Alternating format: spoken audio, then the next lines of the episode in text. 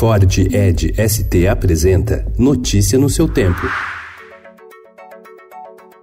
Olá, sejam bem-vindos. Hoje é quinta-feira, dia 29 de agosto de 2019. Eu sou Adriana Simino, ao meu lado, Alessandra Romano. E estes são os principais destaques do jornal Estado de São Paulo.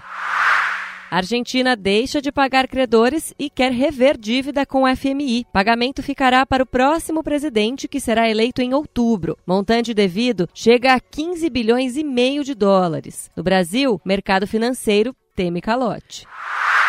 Recuperação da economia é a mais lenta em 40 anos. O país recuperou apenas 30% dos 486 bilhões de reais do PIB perdidos entre 2014 e 2016. Faltam ainda 338 bilhões de reais para a economia voltar ao patamar pré-crise. De acordo com o estudo do IBRE-FGV, é o período de expansão mais fraco em 40 anos. Sete de 12 atividades econômicas ainda não retomaram os seus desempenhos.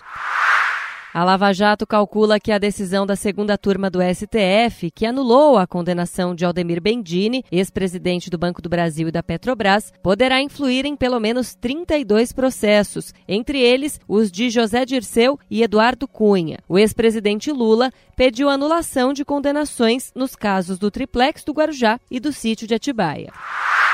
Em restauração, o Museu Nacional deve ter parte das salas reaberta para visitação só daqui a três anos. E a previsão é de que fique pronto só em 2025. Há um ano, o fogo destruiu o prédio e o acervo. Governo planeja fim de isenção do imposto de renda para LCI e LCA.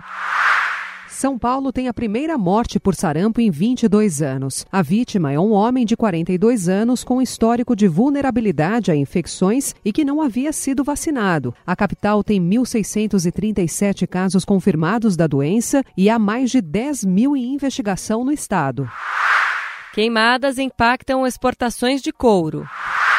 Esquerda faz acordo e volta ao governo da Itália.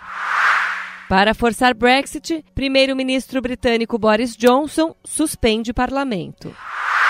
Aqui se faz, aqui se toma. Cervejas da casa ganham espaço nos cardápios de restaurantes. Notícia no seu tempo. É um oferecimento de Ford Edge ST, o SUV que coloca performance na sua rotina até na hora de você se informar.